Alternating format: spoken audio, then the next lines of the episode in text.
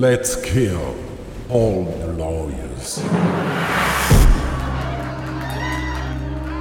Droite en scène, une émission d'Emmanuel Solnier-Cassia.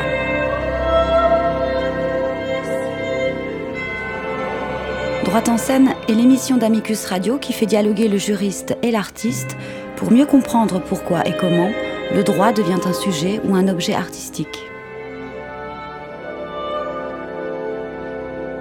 Emmanuel Sonier-Cassia reçoit Jean-Pierre Barrault, Marie-Claude Botius et Luanda Sequeira pour parler du Code Noir, un opéra comique qui se jouera le 31 janvier 2020 à l'Opéra de Massy.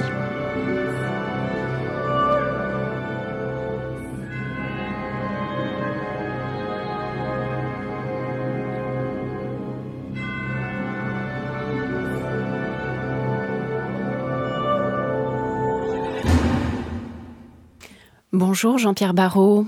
Bonjour. Marie-Claude Botus. Bonjour. Et Luanda Siqueira.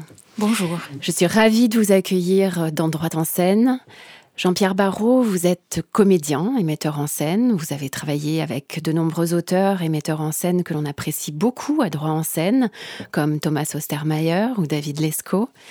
Vous aimez bien les textes engagés. Vous avez par exemple joué dans La liberté pour quoi faire ou La proclamation aux imbéciles d'après Bernanos, dans Les damnés de la terre d'après Franz Fanon.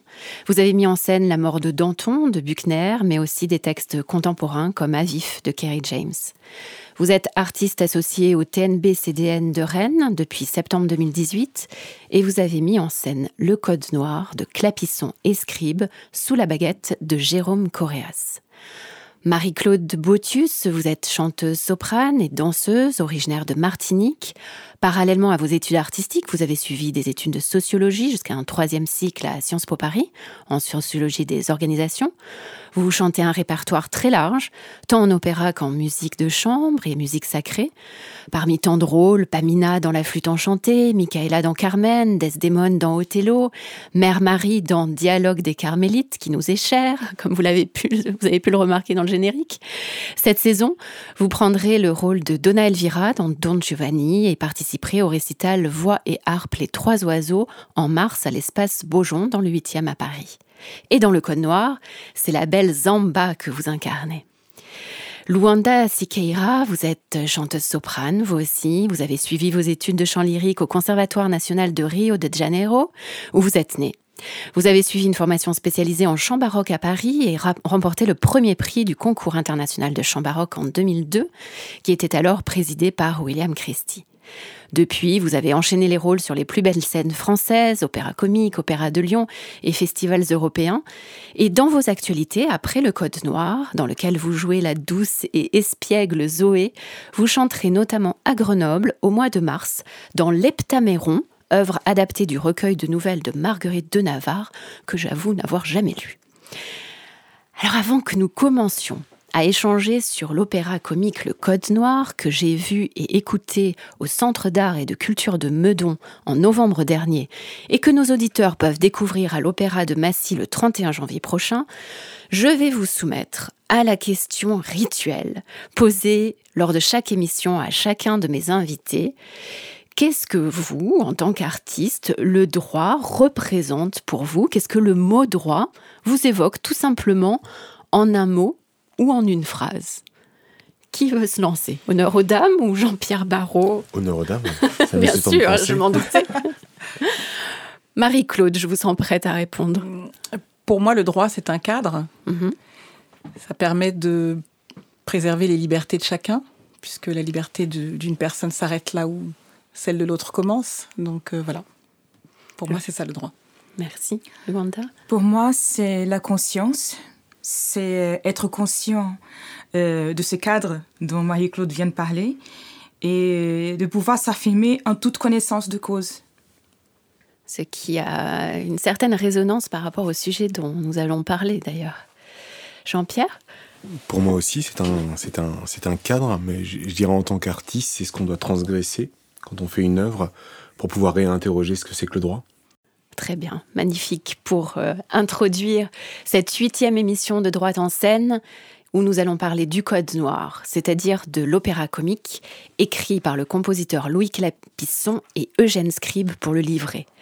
L'opéra a été créé à la Salle Favard, actuel opéra comique, en 1842, et il y a été joué 32 fois.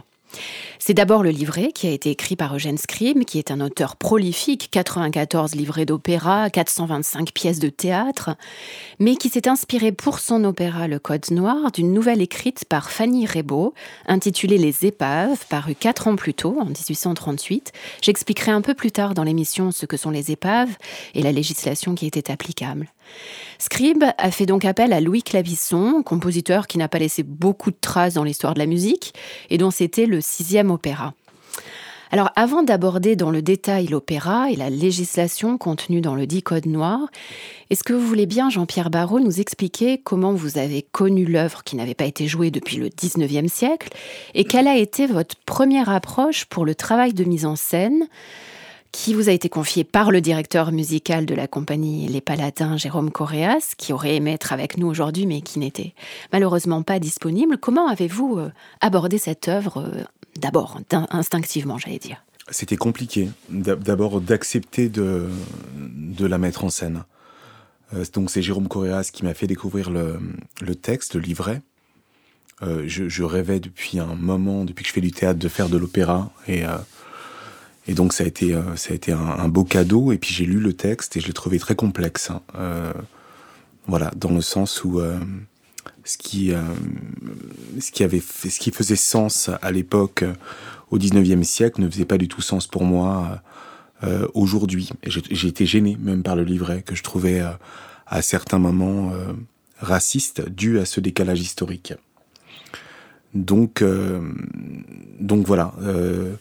Et donc j'ai beaucoup discuté avec Jérôme et j'ai commencé à évoquer avec lui la possibilité de retravailler, d'adapter le texte euh, pour, euh, pour qu'il soit entendable et qu'il ait aussi une valeur euh, puissante politique aujourd'hui. Donc tout l'enjeu pour moi était de retravailler ce texte sans, sans le transformer, en, en, en réfléchissant à comment, comment lui donner un autre, un autre regard, un autre angle de vue plus contemporain sans toucher euh, euh, profondément au texte qui a une valeur historique en soi, puisqu'il n'a pas été représenté depuis le 19e siècle.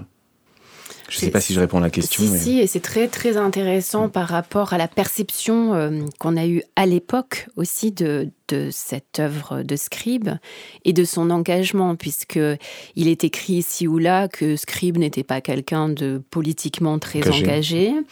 Euh, qu'il ne fallait pas nécessairement donner à cette œuvre une portée euh, abolitionniste, ce qui serait euh, dit Olivier Barra dans l'édition qui a été publiée chez l'Armatan en 2018 pour introduire notamment le livret, que ça serait un anachronisme, voire un contresens de dire que c'était une œuvre abolitionniste. Donc l'ambiguïté ou la gêne que, que vous venez d'exprimer, je trouve a, beaucoup de sens parce que lorsqu'on lit le texte aujourd'hui et quand on assiste à votre euh, magnifique euh, création, euh, on, se dit quand même qu'il dénonce tout de même l'esclavage. Mmh. Et, contrairement à quand même ce qui a été écrit, il a été engagé, puisque deux ans après, il signait une pétition quand même aux côtés de Schulcher, qui était une pétition du député Taillandier pour l'abolition de l'esclavage. Donc, je ne sais pas, vous, Marie-Claude et Luanda, comment vous avez ressenti justement le côté politique ou pas de cette œuvre, qui pour moi l'est quand même beaucoup, pas simplement un témoignage historique? Euh, Pour moi, c'était vraiment politique parce que c'est quand même extrêmement fort de pouvoir porter à l'opéra. À l'époque, il n'y avait rien d'autre à part euh, comme média, à part les scènes de théâtre. Donc pour moi, c'était forcément politique. Alors peut-être qu'il y a une erreur, je ne sais pas. J'ai cru que la pétition qu'ils ont signée, aussi bien Scribe que Clapisson, était deux ans avant l'écriture du Code Noir. Alors, il y en a eu de euh, très nombreuses en, fait, pétitions euh, à l'époque dans ces années-là. Il y en a, il y en a eu au moins C'était quand même politique. Alors, est-ce que l'on dit que c'est pas vraiment politique parce qu'il fallait euh, braver la censure à l'époque et qu'il faut avoir quand même un discours plus ou moins politiquement correct? Enfin, en tout cas, moi, je vois dans cette œuvre quelque chose de vraiment extrêmement politique, même si c'est dans le cadre de l'opéra comique où il doit y avoir une trame amoureuse, où il faut avoir une belle musique. Voilà, on est dans un cadre de l'opéra qui a euh, effectivement des codes à respecter, mais on porte quand même un sujet qui est énorme avant même que l'esclavage soit aboli. Donc moi, je ne vois que du politique dans cet ouvrage. Et en plus, les rôles principaux sont portés par des esclaves. Mm. Alors c'est énorme. On aurait pu faire porter le rôle principal à un marquis euh, gentil qui abolit. Non, on fait porter les rôles principaux à, une personne qui ne sait pas qu'elle l'est mais qui va le devenir, à une jeune esclave et à une mère esclave. Donc moi je vois pas plus politique que ça, même si effectivement ça reste élégant parce que c'est de l'opéra comique de 1842. Voilà, donc effectivement il y a le côté poussiéreux. Et puis, euh, par rapport au texte d'origine de Fanny Rebaud, il y a également une espèce d'adoucissement de la fin de, de, l'ouvrage. Et moi, je ne sais pas si je me trompe, hein, mais j'ai l'impression que c'est pour braver la censure que cette fin a été euh, modifiée et qu'en plus, c'est une fin qui est plus à la gloire de la France. Et c'est ça qui peut effectivement être un petit peu gênant euh, aujourd'hui. On aurait repris complètement aujourd'hui le texte de Fanny Rebaud. Je pense que ça aurait été encore plus, plus actuel. Mhm. Mais allez, pour moi, à l'époque, c'est extrêmement, déjà à l'époque, c'est extrêmement politique. On va y revenir euh, sans doute au cours de l'émission sur cette ambiguïté par rapport euh, à cette fin et à la France. Euh. Luanda, vous avez envie de, vous exprimer par rapport à cette question-là? Oui, je pense que, comme, comme évoqué là déjà, je pense que c'est politique. C'est, il y a une, une réelle euh, intention de, parler d'abolition, de, de revendiquer l'abolition. Seulement, ça se passe au terme de l'époque. C'est, enfin, le contexte, c'est du 19e siècle. Donc, euh, tout ce qui était abolitionniste à cette époque-là, à nos yeux aujourd'hui, ça paraît un peu euh, trop doux, trop... Ça paraît un peu colonialiste, mm. en quelque sorte. Le fait que ça soit le pouvoir d'achat de, de, de, du colon, en fait, que ça soit le pouvoir d'achat de Denambuc qui règle toute la problématique de l'opéra, bah, ça en dit beaucoup sur, euh, sur le contexte. Mais certainement, c'est un geste politique de l'époque, certainement, c'est euh, engagé pour cette époque-là. Seulement, sous quel point de vue? En fait. C'est euh, voilà, ça met pas en question la situation de les, de, de, de, des esclaves, ça ne met pas en question la situation raciale en fait, mais ça met en question l'injustice de l'esclavage, de, la nécessité de l'abolition, mais ça met pas en question le rapport de pouvoir. Oui mais en suscitant, en essayant de susciter chez le spectateur l'émotion, une émotion instinctive qui, qui porte la lumière sur, mm. et qui est d'ailleurs sans doute euh, le, le, seul rôle finalement que peut avoir l'opéra dans ce type de problématique. Alors, on a déjà euh, cité quelques personnages. On va, sans tout dévoiler, pour euh, laisser un plaisir quand même de découverte euh, aux auditeurs qui vont se précipiter pour réserver leur place à l'Opéra de Massy après avoir écouté l'émission, on va entrer un peu plus dans le détail de cet opéra qui appartient donc, comme vous l'avez rappelé, au genre de l'opéra comique. Alors, pour les moins familiers, l'opéra comique n'est pas forcément comique ou drôle. Hein. C'est un genre d'opéra qui intègre des morceaux chantés à du théâtre parlé. Donc, c'est un un opéra qui est découpé en trois actes. Il compte sept rôles euh, qui sont distribués en, normalement en deux chanteurs noirs, deux métis, trois blancs. Répartition qui n'a évidemment pas été respectée à l'époque de Scribe, qui avait même demandé euh, à ses chanteurs, qui donc étaient tous blancs, de se noircir le visage ou de porter des masques, ce qui, d'après les témoignages et critiques auxquels on a accès aujourd'hui, n'a pas été suivi du tout à la lettre, les intéressés n'ayant visiblement utilisé que des fonds de teint à peine plus foncés que d'ordinaire. Mais bon, c'est un choix de représentation dont on peut peut-être parler un petit peu avant d'aller dans le vif du sujet de l'opéra, car il a une grande résonance actuellement, après la polémique euh, de Blackface euh, s'agissant des suppliantes d'Echille euh, à la Sorbonne il y a à peine un an, et puis inversement de la plus grande mixité que l'on observe cette saison, en tout cas sur les scènes parisiennes, sur les plateaux. peut-être que l'un de vous veut réagir sur cette question-là. Bah c'est marrant, c'est un grand débat qu'on a eu notamment sur la dernière scène, donc voilà, qui se termine. Euh, je, voudrais préciser par rapport à l'opéra, euh, il y avait, il y avait évidemment le livret, mais j'ai été tout de suite extrêmement touché par la, par la musique que j'ai trouvé très belle. C'est aussi pour ça que j'ai eu envie de monter cet opéra et de m'atteler à tout ça. Mais c'est vrai qu'on a eu une grande discussion sur la fin où, euh, voilà le, côté un peu paternaliste de la France qui libère de l'esclavage. et on a eu un grand débat parce que moi je voulais couper cette fin? Ça, me semblait inaudible, voilà, de terminer avec avec comme ça un, appel à la gloire de la France qui libère de l'esclavage. Et, et on s'est rappelé effectivement que euh, donc plusieurs personnes avaient des avis différents pendant cette conversation. Et on n'était pas tous d'accord. Et certains ont dit mais justement il faut montrer euh, ce que c'était. Ça a une valeur historique. Aujourd'hui on a l'intelligence avec la distance de voir euh, que que c'était pas possible que c'était raciste. Et puis je, leur rappelais quand même effectivement qu'à l'époque c'était les blancs qui, qui jouaient ce, ce, ce, texte.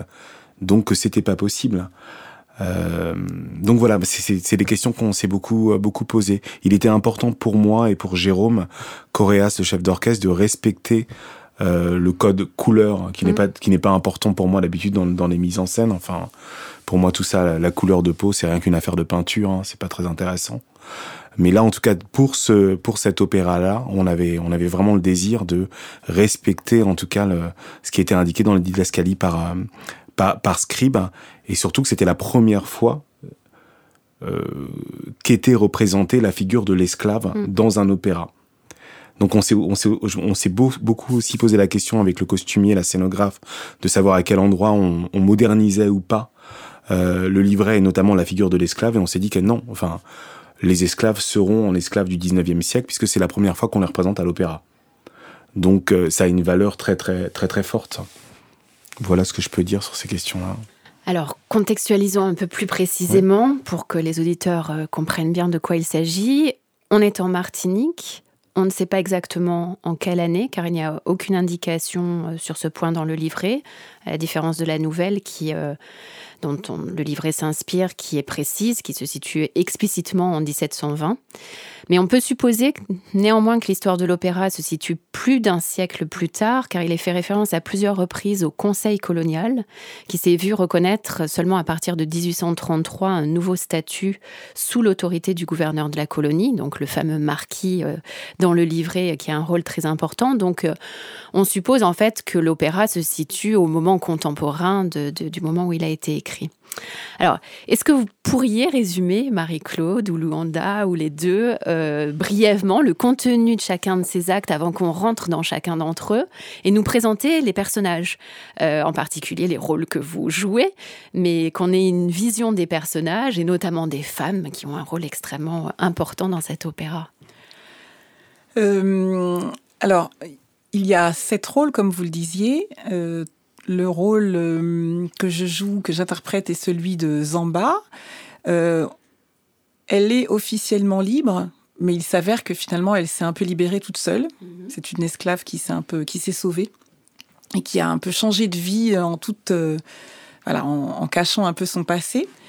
en changeant son identité. En changeant son identité, oui, exactement. Euh, il y a ensuite, euh, en parlera, euh, le, rôle de Zoé, qui est esclave de maison, c'est-à-dire qu'elle est, est la dame de compagnie de l'épouse du marquis. donc l'épouse du marquis est blanche et créole. et il s'appelle Gabriel, son rôle c'est celui de Gabriel. Et pour ce qui concerne les hommes, nous avons un autre esclave qui est Palem, qui est lui un esclave euh, entre guillemets des, champs, voilà. Euh, qui sert euh, le marquis et la maison donc de, du marquis et de son épouse Gabrielle. nous avons également le l'oncle de, de, Gabriel qui est le commandeur, enfin qui, qui a des grandes propriétés, pas seulement en Martinique, mais également à la Grenade. nous avons donc le marquis qui joue le rôle du méchant, du plus, du plus méchant c'est pas le seul méchant, mais du plus méchant. Très cruel. Hein, qui est, cruel et, qui est euh, et, qui a en plus l'autorité euh, politique et légale sur l'île. Et enfin, euh, le, jeune homme, le jeune premier, par qui tout bascule en fait, qui a pour nom Donatien et qui vient chercher ses origines. Et, en fait, il s'avère qu'il est le fils de son de, de, de, de Zamba, l'esclave qui a changé de nom. Voilà pour les personnages. Merci pour cette présentation parfaite. Zoé, Zoé Luanda, Alors, ajouter quelque chose? Oui, Zoé, comme, euh, comme a dit Marie-Claude, c'est l'esclave de maison, donc elle s'occupe de la maison, elle est la dame de compagnie euh, de, de Gabriel. Mais aussi, euh, la particularité, c'est que Zoé, elle a été éduquée elle a eu, soi-disant, euh, elle a été instruite, euh, donc elle a, voilà, elle, a une, connaissance. Enfin, je pense que c'est parce qu'elle a été instruite aussi euh, qu'elle sait très bien que malgré le fait que, voilà, qu'elle soit éduquée, elle sait très bien que sa place, elle sait très bien quelle est sa place dans ce contexte familial. Et je pense qu'elle est tout le temps entre ces deux mondes. Euh, elle, elle, intervient pour, pour Palem, parce que Palem, il subit euh, vraiment la, cruauté du marquis, il est puni, il est battu, il est... Euh, voilà, quoi. c'est pour ça que Panem, il est... La particularité, enfin, selon mon point de vue, dans cet opéra, il est l'esclave prêt à s'affranchir. Il est affranchi, mais il ne part pas. Oui il est, il, est tenté au départ par la suite, ce qu'on appelle le marronnage. Oui, oui, oui, parce qu'elle n'en supporte voilà, plus sa condition. l'en dissuade et, et, l'affranchit, mais euh, il reste très attaché. Euh, oui, il est attaché à Zoé, mais je pense qu'il a aussi euh, une sorte de, de, de fidélité en fait. Euh, il, a partagé des conditionnements, c'est plutôt le mm. conditionnement, mm. voilà, mm. à Gabriel et, aussi à, à, à Denambuc. Et, euh, et, Zoé, je pense que c'est la même chose. La seule chose qui change, c'est que Zoé, elle a cet amour pardonnatien qui, qui l'anime, quoi, qui, euh, qui la qui la, qui la, qui la réchauffe. Et, et, je pense que le moment où Donatien lui vient, alors ça change tout. Il y a deux choses qui changent. Et quand Denambuc la demande en mariage, là, elle comprend rien. parce que elle a toujours eu euh, ce rapport euh, de liberté entre guillemets de liberté parce qu'elle se permet de dire euh, les méchancetés du marquis les infidélités du marquis qu'il rend pas enfin voilà il, il, Gabrielle elle est triste et, et au même temps elle comprend très bien quelle est sa place dans la maison. Et euh, quand Denambuc la demande en mariage, là, je pense que c'est un, premier bouleversement pour Zoé parce que elle, euh, elle s'y attendait pas. Euh, elle a de la, je pense qu'elle a de la reconnaissance, mais c'est un, un, pas qui est, qui est franchi dans, dans, cette... Et en même temps, elle s'affirme quand même très nette vis-à-vis de Denambuc, elle refuse tout elle, de refuse, elle refuse sincèrement, monsieur, je vous aime, mais je, je... non je, ne vous aime pas. Je ne vous aime pas. je, je, donnerai ma vie pour vous, mais je ne vous aime pas. Donc voilà. Si, si, vous voulez savoir la vérité, telle est la vérité. Mm. Et quand euh, Donatien lui revient, là, ça change tout parce que c'est c'est le retour de son amour. C'est c'est la elle est elle est enfin elle est sûre au moins que qu'il vient pour elle et tout ça et, et c'est aussi la possibilité de s'affranchir.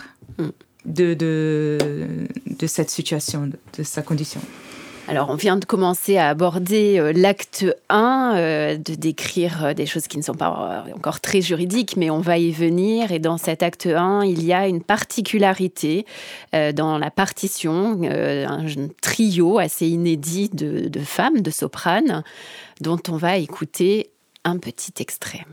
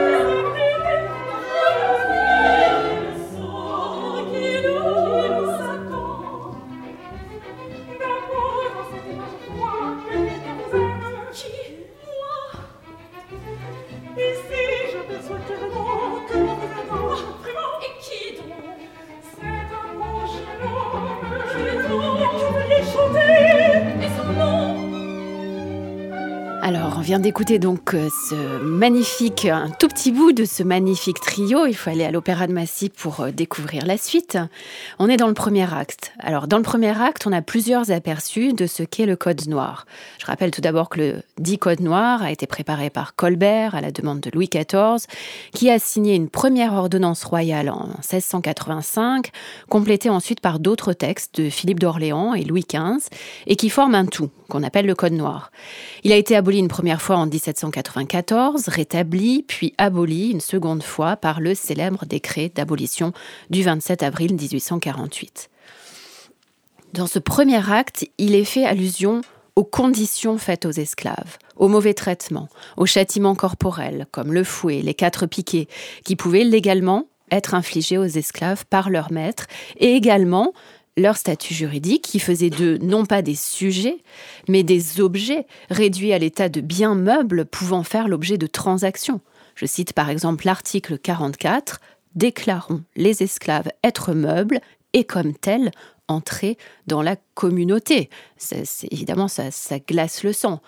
Euh, vous commencez d'ailleurs, euh, Jean-Pierre Barrault, euh, votre mise en scène de cet opéra par un rappel de quelques articles du Code Noir. Oui, oui, mais c'était vraiment une nécessité pour moi parce que c'est donc c'est donc le titre de, du livret, le titre de l'opéra, et puis on n'en parle pas vraiment.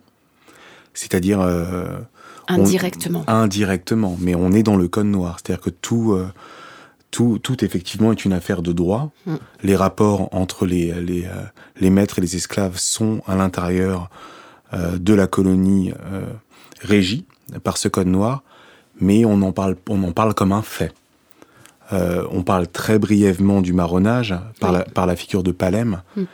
mais, mais voilà, le, du début à la fin, c'est ce qui était problématique pour moi dans, dans, euh, dans, dans l'opéra. Ce qui est problématique pour moi est intéressant en termes de mise en scène hein, et en termes de spectacle. Si on si traite pas les choses problématiques, c'est pas intéressant. Mais c'est qu'on on, accepte d'être dans le système colonial euh, du, du, euh, du code noir. Et à la fin, c'est par le code noir que les esclaves sont affranchis.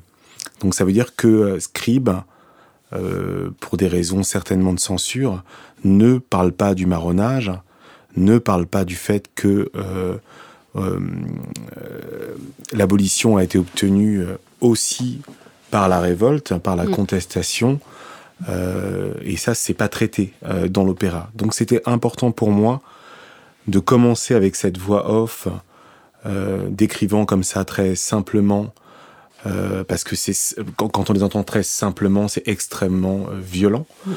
les articles de droit du Code noir pour qu'on sache dans quelle géographie se situent les histoires d'amour euh, et les histoires euh, de vie de, euh, de ces hommes et de ces femmes, et qu'on n'oublie jamais qu'on est dans des rapports de pouvoir. Mm. On n'est pas dans des rapports d'amour, on n'est pas dans des rapports égalitaires, parce que en, en lisant le, le, livret, on peut avoir le sentiment que Zoé est libre, mais personne n'est libre. Enfin, si, il y a les gens qui sont libres et les, les gens blancs. qui sont esclaves, voilà, les blancs. Donc euh, tout l'enjeu, c'est de, la, mise en scène et du travail qu'on a fait avec les acteurs et chanteurs. Et j'ai eu beaucoup de chance que je, suis tombé sur des gens vraiment très très très très à l'écoute de ça. On remettait tout le temps en, jeu les rapports de pouvoir. Dans, dans la scène, euh, n'oubliez jamais qui est le maître et qui est l'esclave. Et alors, dans ce premier acte, on revient également à la source du livret, c'est-à-dire la nouvelle euh, Les épaves de Fanny Rebaud.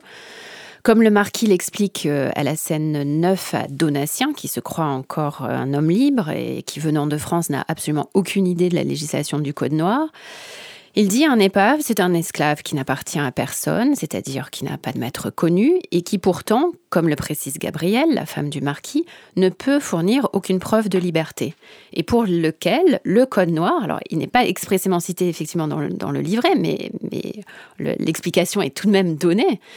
Euh, le Code noir prévoit que le gouvernement peut s'en saisir et le vendre à son profit, au crier, aux enchères, où le premier venu euh, peut l'acheter, ce que l'on va découvrir à la fin de l'opéra.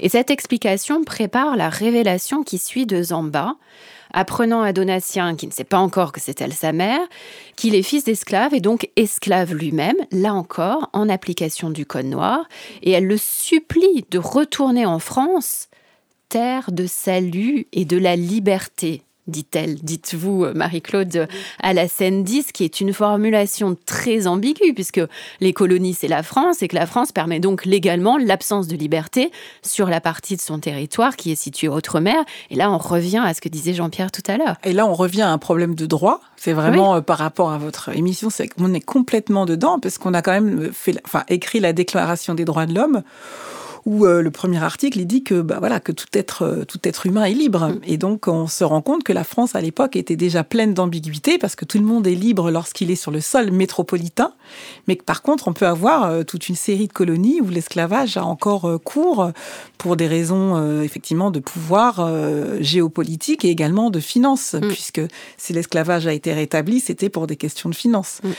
donc oui on se retrouve complètement face à cette ambiguïté de, de la France et euh, je trouve quand même qu'effectivement, ce premier acte euh, donne bien les règles euh, du Code noir, où quand on, on a cette exposition dès le départ des différentes conditions d'esclaves qui existent et des différentes nuances qu'effectivement un esclave de maison n'a pas le même traitement mm. qu'un esclave des champs. Il y a effectivement cette, cette évocation un peu rapide du marronnage, mm.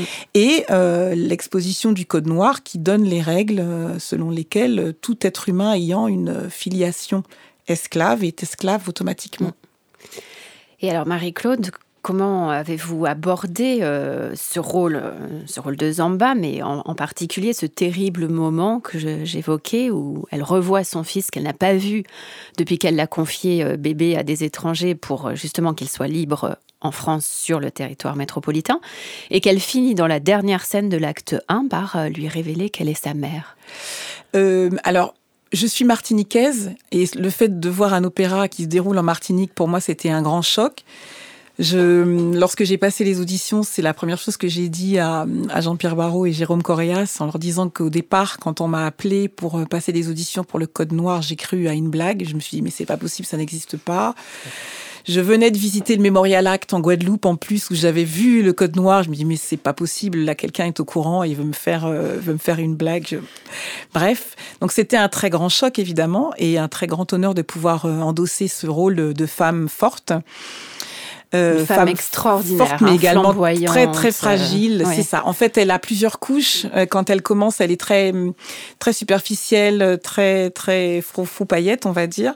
Et puis finalement, très dans la séduction. Très dans la séduction, euh, parce qu'il faut qu'elle s'en sorte. Dans la survie. C'est ça, c'est une survie. Mm. Voilà, c'est une survivante en fait. C'est ça. Elle survit euh, grâce à ses attraits, grâce à ses pouvoirs un peu euh, de, de, diseuse de bonne aventure. Et c'est la raison pour laquelle on a ce magnifique trio de, de, de femmes mm. au début. Et petit à petit, au cours des, des actes qui suivent, plus on avance dans l'œuvre, plus elle se dévoile et plus l'oignon se, voilà, se, se, se, découvre. Et le côté tragique. voilà, et le côté tragique apparaît. Et c'est vrai que cette femme, forcément, elle est euh, tiraillée entre l'immense bonheur de voir que son fils a survécu pendant mm. toutes ces années, parce qu'envoyer un, nourrisson dans un bateau, il est déjà pas dit qu'il mm. arrive vivant à bon port, mais, mais qu'il revienne 20 ans plus tard, mm. c'est exceptionnel. Euh, elle veut le sauver, mais en même temps, elle veut aussi montrer que c'est elle la mère. Donc, euh, c'est un tiraillement euh, extrême. Qu'est-ce qu'elle lui dit? Vous pouvez nous le dire en chantant? Oui, je vais essayer de le faire comme ça, au pied levé. Eh bien, elle va déjà, la première chose qu'elle fait avant, de, avant même de dire que c'est sa mère, c'est qu'elle va lui demander pardon. Mhm. Alors j'essaie de vous chanter ça, même si j'ai pas tout l'orchestre. Merci ni beaucoup. il n'y a ni l'orchestre, ni, ni, ni, rien du tout, a cappella totalement. Comme ça. Mon fils, mon cher enfant, pardonne à ta mère qui t'a quitté. Moi je te permets, je te donne le bonheur et la liberté. Moi je te permets, je te donne le bonheur et la liberté. Moi, je te permets, je te donne le bonheur et la liberté. Merci beaucoup. tout, est, tout est dit pour terminer cet acte 1 qui nous permet de passer à l'acte 2. Alors la, la première scène de l'acte 2 débute par un bal, développe toutes les intrigues amoureuses, avant d'arriver au moment le plus dramatique de la scène 10, c'est-à-dire l'arrestation de Donatien ordonnée par le marquis. Zoé oui, dire quelque chose? euh, Oui, il y a Gabriel aussi euh, à l'acte 1. C'est très intéressant de voir euh, un autre contexte de captivité, parce que Gabrielle, elle est une femme mariée à son insu. Non, à son insu. Pardon, je suis brésilienne, des fois je, je parle n'importe comment. Mais je veux dire, elle est mariée et c'est certainement pas un, marié, un mariage d'amour. Non. C'est pas l'homme qu'il lui faut en tout cas. Mais je ne sais pas. pas je sais pas s'il y a une femme, s'il y a une femme qui pourrait accepter cet homme. Oui. voilà, elle est très consciente aussi de sa condition. Et c'est pour ça que quand euh, elle aperçoit Donatien, donc elle raconte toute l'histoire, je l'ai vu, il m'a vu, on ne sait plus, et, euh, et, il est là. Donc euh, c'est un autre amour aussi possible dans, dans, dans toute cette histoire. Et voilà, je voulais juste dire qu'il y a aussi un autre enjeu euh, et une autre situation aussi de, de, de soumission. Oui, absolument de soumission qui, est, qui est celle de l'esclavage domestique euh, entre, enfin, dans une situation maritale et euh, qui est une autre forme d'enfermement. Exactement. Et donc, on arrive à cette scène de l'arrestation de Donatien, ordonnée par euh, le marquis, avec d'ailleurs euh, une des rares scènes où le cœur euh, s'exprime. Il y a très peu de morceaux de cœur. Et le cruel marquis ordonne que demain, comme épave, selon le code noir, Donatien sera vendu, se justifiant d'ailleurs auprès de sa femme, Gabrielle, de scène plus tard, qu'il est chargé de faire respecter les lois, selon lesquelles un esclave sans maître appartient au gouvernement, ce que je rappelais tout à l'heure, et qu'il mourra sous le fouet du commandeur uniquement, et grâce à votre explication, on le comprend mieux, par vengeance personnelle contre sa femme, qui est donc, comme vous l'avez rappelé, attirée par Donatien, alors que lui-même est bien plus coupable qu'elle, avec toutes les tentatives qu'il fait, notamment auprès de Zamba, qui lui résiste en partie, sauf pour arriver à ses fins. Et l'acte 2 s'achève par l'arrivée du Conseil colonial. L'acte 3 s'ouvre sur la place du marché de Saint-Pierre. Et d'ailleurs, les didascalies, euh, vous allez nous dire ce que vous en avez fait, euh, euh, Jean-Pierre, de, de Scribe précise qu'il doit y avoir au milieu de la place un poteau avec plusieurs anneaux de fer où l'on attache les esclaves en vente. C'est-à-dire, on veut montrer une scène très réaliste. Comment avez-vous pris ces didascalies en poétisant euh, le tout, euh, j'avais pas envie d'être dans le dans, dans une forme de, de, réalisme et puis pas j'avais pas les moyens non plus. Mais bon. Euh, et puis on voilà, on, en poétisant vraiment le rapport le rapport à l'esclavage, donc avec des, des, des paillettes qui représentent la l'argent, la monnaie, avec. Euh, c'est très inattendu ce moment, très poétique et très très juste. Hein. C'est très étonnant en fait. moi, j'ai été très surprise par euh, mm. euh, par cette idée que vous avez eue des paillettes pour symboliser l'argent mm. et qui surgissent des poches de chacun, qui tentent donc tous d'acheter donation. Mm. Mais vraiment entre le, le, livret est vraiment très fort et donc euh, on n'avait pas besoin d'être d'être trop dans une dans une illustration euh, de la vente de, des esclaves. Rien que les rapports de, de, de force entre les personnages suffisaient euh, amplement. Et puis le travail évidemment sur les sur les costumes, puisque je rappelle que le seul costume du 19e était le costume de l'esclave. Mm. Et que, les, et que les, les, autres personnages sont habillés en habits contemporains. Mm. Donc on, on, racontait suffisamment de choses euh, par là pour ne pas illustrer vraiment euh, euh, le marché. Mm. Donc j'ai pas tellement respecté les didascalies, quoi, enfin, en gros. Non, mais c'est ça qui est intéressant aussi. je, je, dirais que la musique aussi est très forte à ce moment-là, mm. parce que la, la, scène des enchères est, est vraiment, vraiment très frappante. Enfin, on est quand même en train de véritablement mettre un homme aux enchères en disant les sommes qu'on est prêt à mettre mm. pour, pour l'acheter. Et au niveau de l'orchestration, c'est c'est vraiment extrêmement euh, contrasté, beaucoup de fortissimo. Enfin, en tout cas, pour ma part, j'arrête mm. pas. Enfin, c'est une scène qui s'ouvre et qui est très très prenante hein, pour je, pour le spectateur euh, comme euh, comme vous l'avez vécu, je pense. Un côté très très tragique. Je, trouve qu'on a été très sévère d'ailleurs avec Clapisson quand on lit les critiques de l'époque. enfin, à part Berlioz, Offenbach a été terrible avec Clapisson. Les, les, les critiques du Figaro, du Ménestrel sont, sont terribles. Euh, je trouve que enfin, c'est une œuvre qui s'entend très bien encore aujourd'hui et c'est bien d'insister euh, sur la composition musicale aussi dans ce moment-là, qui est un moment terrible où Donatien est hum, à la fois terrifié et très sûr de lui-même en disant que lui, il, échappera au tyran, que le couteau qui lui a été transmis va lui servir par sa mère à acquérir sa liberté, c'est-à-dire la mort lui rendra sa liberté comme il le chante. Et que répondent justement Zoé et euh, Gabriel euh, à ce moment-là euh, quand Donatien veut recouvrer sa liberté elle, elle, elle, évidemment, elle ne souhaite pas sa mort. Non. Espérance et courage, on brisera vos fers. Voilà ce que les deux femmes répondent. Elles ne veulent absolument pas, évidemment, de cette mort et elles veulent la libération de Donatien.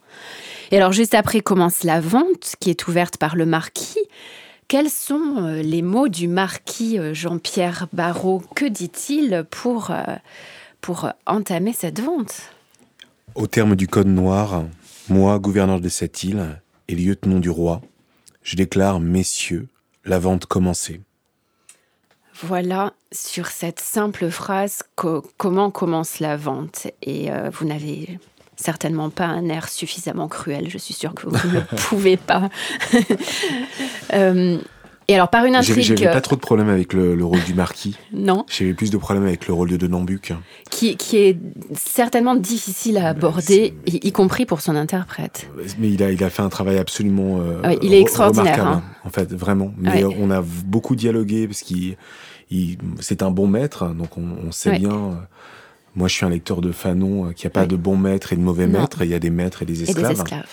Et, donc, euh, c'est facile de traiter un mauvais maître. Par mm. contre, un bon maître, c'est compliqué. Si on dit qu'il n'y a pas de bon maître, puisqu'il y a toujours des rapports de pouvoir, il y a des conditionnements, des conditionnements chez les esclaves et aussi chez les maîtres, qui sont pas conscients. Il y a, de l'aveuglement. chez de Nambuc, il y a de l'inconscience de son pouvoir, puisqu'il a, il a le sentiment d'être bon mais euh, on a vraiment travaillé avec l'acteur pour, euh, pour qu'on n'oublie jamais qu'il n'est pas euh, l'égal de Zoé, qu'il n'est pas l'égal de Palem, qu'il n'est pas l'égal des gens même qu'il a franchis. Mm. Il a un pouvoir de vie ou de mort sur eux. Mm. Donc comment on joue ça sans transformer le texte? Ça a été tout l'enjeu avec, avec les acteurs et voilà, c'était un vrai problème pour moi. Le marquis, c'est pas un problème. Oui, le, méchant reste, enfin, est extrêmement méchant et c'est pas, pas très compliqué. Mais vous, vous faites bien de souligner cette, euh, cette difficulté particulière et, et l'interprète est sensationnel. Euh, aussi bien sur euh, le plan de la voix que du jeu. Alors, malheureusement, l'émission euh, avance et presque à son terme. Euh, on n'a pas le temps de dévoiler euh, l'intrigue qui suit. Et puis, de toute façon, il faut laisser encore une fois des surprises aux auditeurs. Zamba rachète Donatien, c'est-à-dire son fils, moment que choisit le marquis pour déclarer la vente nulle au nom du Code noir, en révélant que Zamba est en fait une esclave et donc elle ne peut pas acquérir elle-même un esclave. Mais comme Denambuc reconnaît en elle son ancien esclave, qui avait fui après avoir essayé de le tuer, mais dont il était amoureux, il décide donc de la reprendre, ainsi que son fils, qui devient automatiquement son esclave. Et tout est bien, qui finit bien, car Zoé, que vous incarnez, Luanda, qui est amoureuse de Donatien, comme vous l'avez dit, va pouvoir l'épouser. Mais pourquoi elle peut l'épouser? Parce qu'elle a été affranchie par sa maîtresse. Et qu'un esclave épousant, toujours en application du Code noir, une femme libre, devient lui-même libre de droit. Donc même derrière ces histoires et cette intrigue d'apparence légère, les règles juridiques restent omniprésentes et font finalement dépendre le dénouement final. Alors je vous propose de conclure l'émission comme euh, l'opéra se conclut avec euh, Donatien.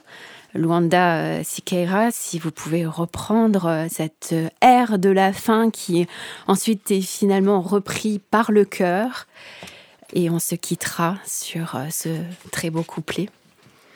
Guidé par l'espérance, embarquons-nous gaiement au rivage de France, le bonheur nous attend. Merci beaucoup. Bravo.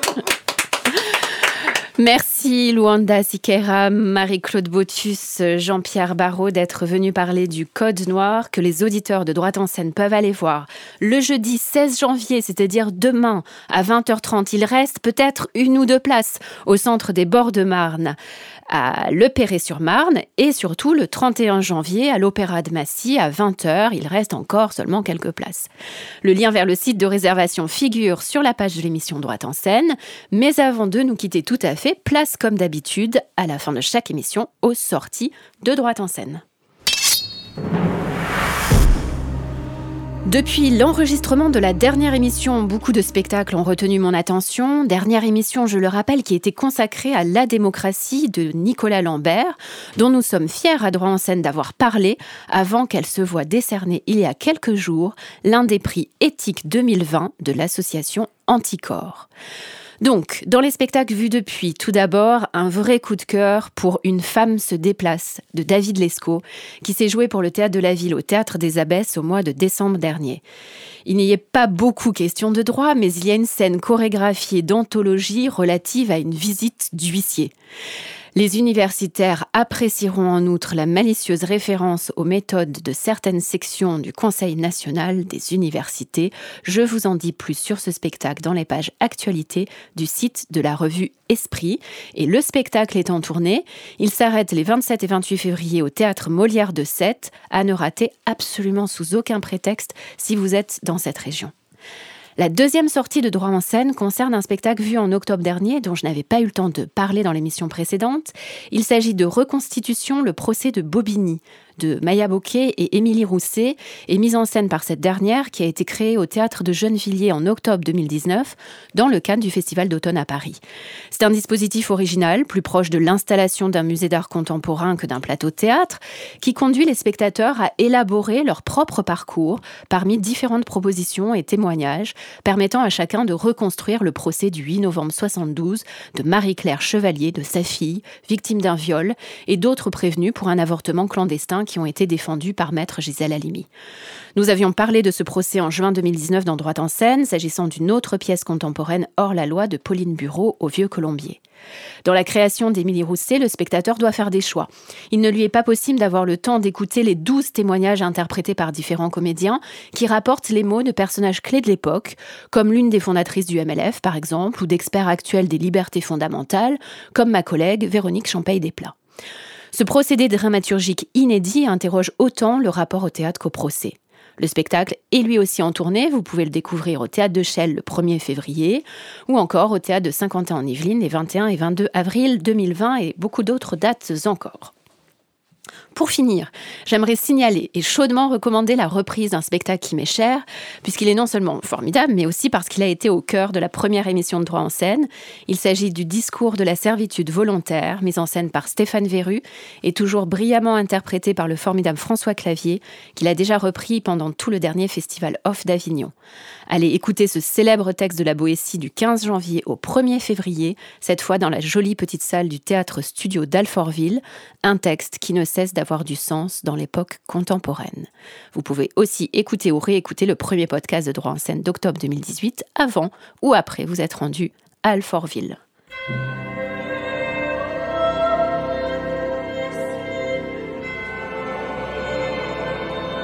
C'était droit en scène. J'ai reçu aujourd'hui Jean-Pierre Barrault, Marie-Claude Botus et Luanda Siqueira. Vous retrouverez sur le site internet d'Amicus Radio, à la rubrique Droit en scène, toutes les références citées dans l'émission, le lien vers l'article du droit dans les arts sur le code noir aux petites affiches et vers la page de réservation de l'Opéra de Massy.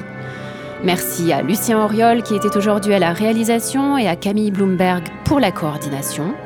Vous pouvez vous abonner au podcast de Droit en scène pour ne rater aucune émission et suivre Amicus Radio sur les réseaux sociaux, Twitter, Facebook, ainsi que mon compte Revue d'Art en scène sur Instagram.